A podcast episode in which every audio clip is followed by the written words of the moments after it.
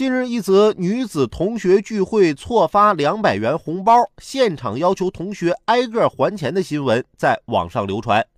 广东茂名的一个女子发帖称，她的小学同学在聚会上发红包，把二十元发成了二百元，结果要求大家还钱，所有人很尴尬。于是啊，很多人用现金还他，故意只用一块钱、五毛钱的纸币来羞臊他。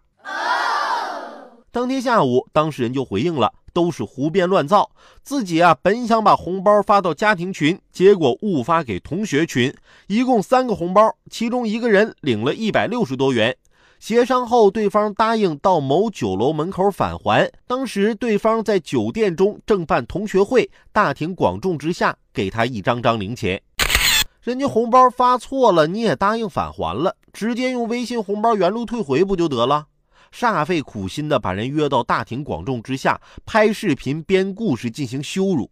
就算陌生人也没这么恶毒啊！这算哪门子同学呀？而且从什么时候开始的？这怎么抢红包的人比发红包的人还更有优越感了呢？我也来说一个令人绝望的同学，甚至是一个寝室室友的故事吧。